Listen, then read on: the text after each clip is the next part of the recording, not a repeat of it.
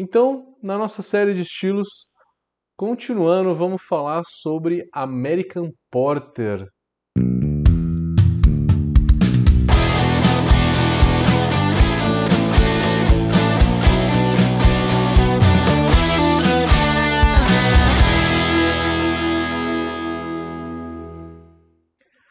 American Porter. Alguém aqui já fez? Entre a English Porter e a American Porter, eu só vejo a versão inglesa.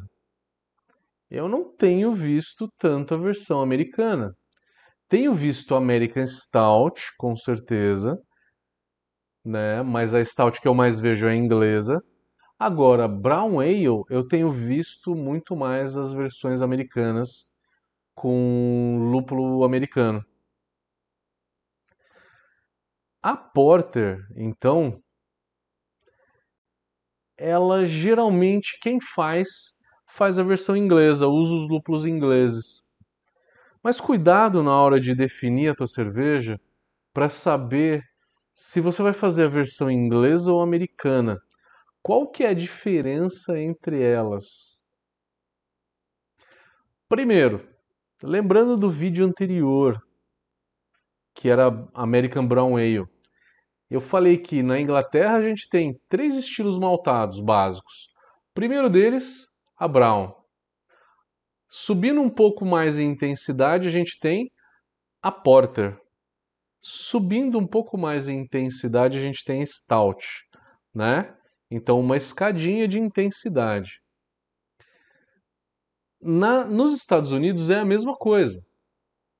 Só que a intensidade da American Stout não é a mesma da English Stout.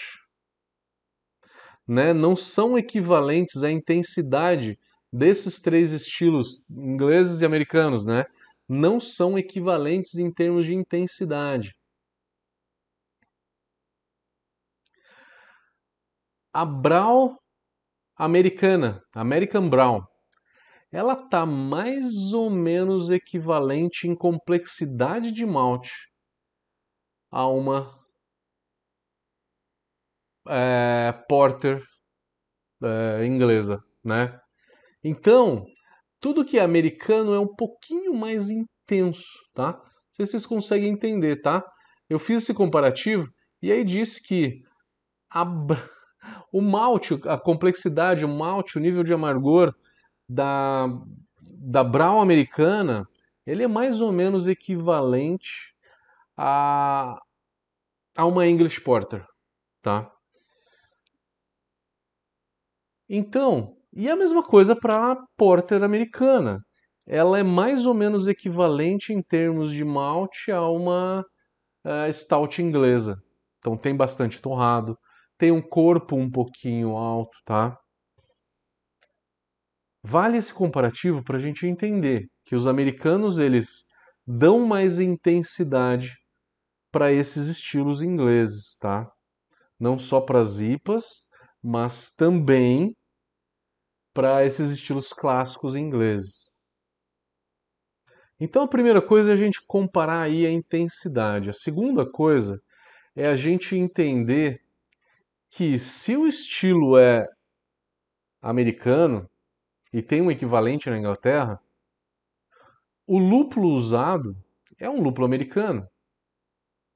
Qual lúpulo?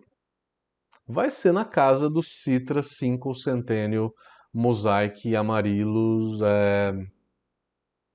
Victoria's Secret Sabro e aí vai. Vamos falar de lupulagem daqui a pouco. Vamos primeiro falar de malte. Eu sempre uso essa essa ordem, né? Eu falo de malte, lúpulo, levedura e água no final. Vamos continuar então. Vamos falar de malte. Então, falando do malte da nossa American Porter. A American Porter ela tem de álcool de 4.8 a 6,5. Sempre falo para vocês que é mais ou menos na média dessa faixa então, isso seria por volta de 5,5 de álcool. e não 5 de álcool. Um pouquinho a mais. 5,5. 5.2, 5,5 para American Porter. E a cor dela vai de 22 SRM a 40 SRM. Se vocês sabem, SRM é uma escala que vai de 0 a 40. Se a Porter termina em 40, 40 é o máximo. É aquela cerveja escura, tipo uma Russian Imperial Stout. Bem escura, bem densa de malte. Então, dá para ter uma ideia que o malte dessa American Porter vai ser um marrom escuro até negra, né? A coloração negra é a mais intensa que a gente tem nas cervejas, tá? É aquela cerveja bem escura que a gente é, vê uma coloração dessa numa Russian Imperial Stout, por exemplo. Então vai muito malte torrado, vai muito mais malte torrado do que na porter inglesa. Malte base para fazer um American Porter pode ser tranquilamente aí um Pilsen ou um Pale Ale. Geralmente se usa uma, uma grande quantidade de Munique na base, que é para dar um pouco de cremosidade nessa cerveja, tá? Para que ela fique é, com uma certa viscosidade, tá? Então aí vai de 10 a 20% de Munique, isso é legal. Pode-se também usar uma alternativa ao Munique, é usar um melanoidina. De 7 a 10% de melanoidina fica bem legal. E aí precisa uma cerveja dessa de complexidade de caramelo que aí é dada por malte cristal, é, como um caramunique, como um cararoma é, e equivalentes. Se usar o caramunique, vai ser por volta de, de 7, 7%, o mínimo, a 12%, né? Um certo corpo numa cerveja dessa. Importante que o malte torrado na cerveja seja alto. Você vai usar de 7 até uns 10, 11, estourando 12% de malte torrado. Do malte torrado que você usar, não use só malte torrado com casca. Use pelo menos metade desse malte torrado sem casca, que é para não tanta adstringência, para não chegar a ter um off flavor nessa cerveja, tá? A Stout ela aceita um pouco mais de adstringência do que a Porter. A Porter você tem que deixar ela uma cerveja um pouco mais leve, com menos adstringência. O malte caramelo vai dar um tom aí de frutas vermelhas, frutas escuras, vai dar uma nuance um pouco rubi nessa cerveja, que fica bonita, né? Vai dar um tostado na cerveja. E o malte torrado vai dar café, cacau, é, nozes, sem ter um aroma de queimado. Isso não é aceito, tá? Queimado é remetendo a borracha queimada, alguma coisa queimada, que é um pouco desagradável, tá? Isso não é desejado numa American Porter. Eu acho que nenhuma cerveja, né? Ela tem uma distringência de média a alto, devido aos maltes caramelos que se usa e devido ao malte torrado também que se usa numa cerveja dessa.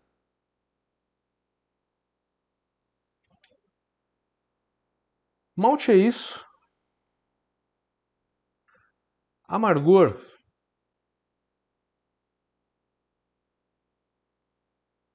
O amargor dessa cerveja vai ficar aí com um IBU de 25 a 50 IBUs. Imagina que 50 IBU é, uma, é um amargor relativamente alto né, para uma cerveja dessa. Então, pode ser que esse amargor ele fique bem evidente na American Porter, coisa que ele não fica tão sobressalente numa Porter inglesa, tá? Então, a versão americana você vai ver um amargor mais pronunciado. Ela é geralmente equilibrada. Ela é geralmente equilibrada, que você pode fazer aí é, um amargor equilibrado com o malte ou ligeiramente mais amarga do que maltada. Não muito mais amarga do que maltada. Cuidado, eu sempre falo isso, não transforme a American Porter numa Black IPA. Apesar da graduação alcoólica, né, 6,5 é o final da American Porter, a Black IPA começa mais ou menos ali, né, entre 5,5 e 6% de álcool. Não faça uma cerveja tão lupulada assim.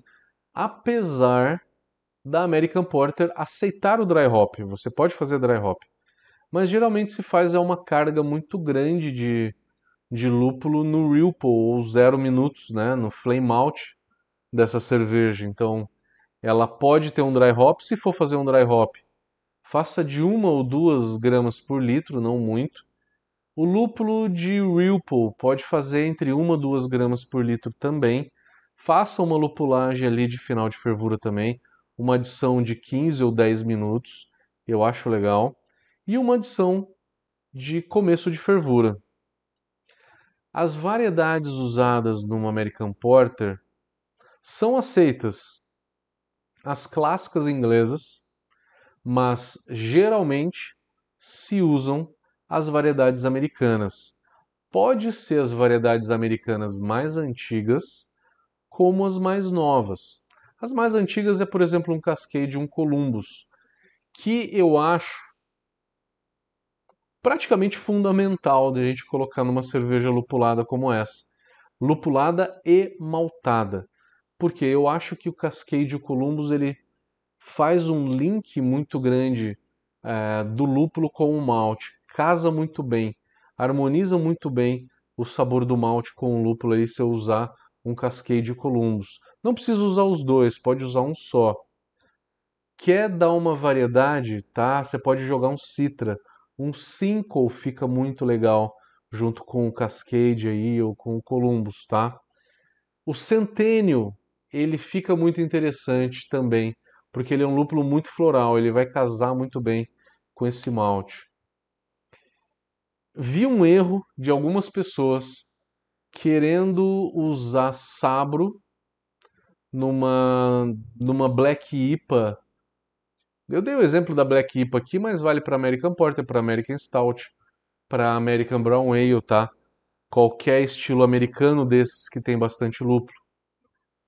Muita gente tentou usar então o sabro para dar um quê de coco, né, nessa cerveja porque já tomou em algum lugar uma cerveja, uma, uma cerveja com malte torrado e que tem coco e que gostou. Só que era coco mesmo. Era cocada, era coco, coco queimado. O sabro não faz esse papel de, de ser um substituto para o coco queimado, tá?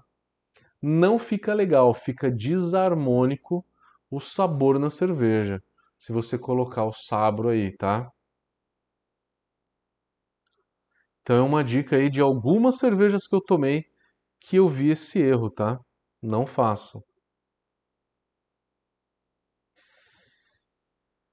É, bom, galera, lupulagem é isso. Vocês podem usar lúpulos não só americanos, mas ingleses, preferencialmente. Se for usar lúpulo americano, desculpa, se for usar lúpulo alemão, geralmente se usa ou Styrian Golding, ou Mittelfru, ou Sass, que combinam bem com esse maltado, tá? Fermentação.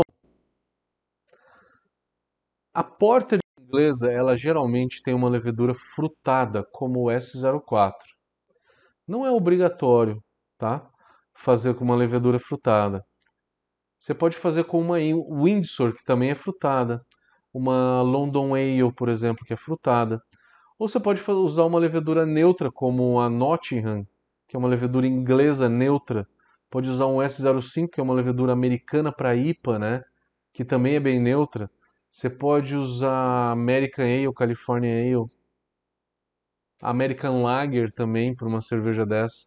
Qualquer levedura neutra que você queira usar também pode. Eu acho que um pouco de éster fica bem legal. Eu sou bem fã da London Ale, tá? A Levtech tem uma London Ale bem legal. Fermentou com uma levedura mais esterificada, você vai fermentar entre 20, no máximo 22 graus, no início da fermentação, tá? Levedura neutra entre 16 e 18 graus. A água de uma cerveja dessa é um pouco diferente, né? Porque é uma cerveja bem maltada e uma cerveja bem lupulada. O target do cálcio eu usaria por volta de 120. Quiser usar um pouquinho mais, pode usar 140, pode. O magnésio de 20 a 30. Cloreto e sulfato, qual é o equilíbrio que vocês dariam? Eu deixaria mais ou menos equilibrado entre 120 e 150 de cloreto e 120 150 de sulfato. Você não precisa fazer cloreto e sulfato exatamente iguais, tá? Não precisam ser exatamente iguais ou exatamente o dobro um do outro. Você pode usar 100 de cloreto e 120 de sulfato, tá? 120 de sulfato e 100 de cloreto. Faça a combinação que você quiser, tá? Eu acho que é uma cerveja que aceita até 150 de cloreto e de sulfato. Sódio nunca adiciona muito sódio na, na água, tá? Sempre deixa o sódio que a água vem. Bicarbonato eu sempre gosto de ficar ali entre 40 e 50 ppm, que é para dar uma balanceada no pH, né? Fazer um efeito tampão. Para que não faça com esse pH suba durante a mosturação, né? É, bom, eu não falei muito da história da, da American Porter, porque a história mesmo é da English Porter, que era a cerveja do pessoal do Porto. É, a American Porter ela surgiu aí final da década de 70, começo da década de 80, quando surgiu a escola americana de cerveja, né? Comparação de estilos. Gente, muito fácil talvez se enganar com é, uma American Stout porque a American Stout ela tem muito malte torrado e tem um amargor também pronunciado. Apesar do amargor da American Stout ser um pouco acima. A American Porter é de 25 a 50 de amargor. Né? A American Stout é de 30 a 70 IBU de amargor. Então é um pouco a mais. Mas como as duas são cervejas muito maltadas e muito lupuladas, eu acho fácil confundir a American Porter com a American Stout, às vezes com a American Brown Ale e às vezes com a Oatmeal Stout, tá? É bem difícil distinguir. A Brown Ale ela tem uh, um malte menor e uma lupulagem menor. A Porter, a American Porter está um pouquinho acima em maltado e lupulagem, e a American Stout está um pouquinho acima. Elas têm essas características diferentes, mas na prática, na hora que você pega isso para tomar, degustação às cegas, é difícil distinguir, é muito fácil confundir, tá?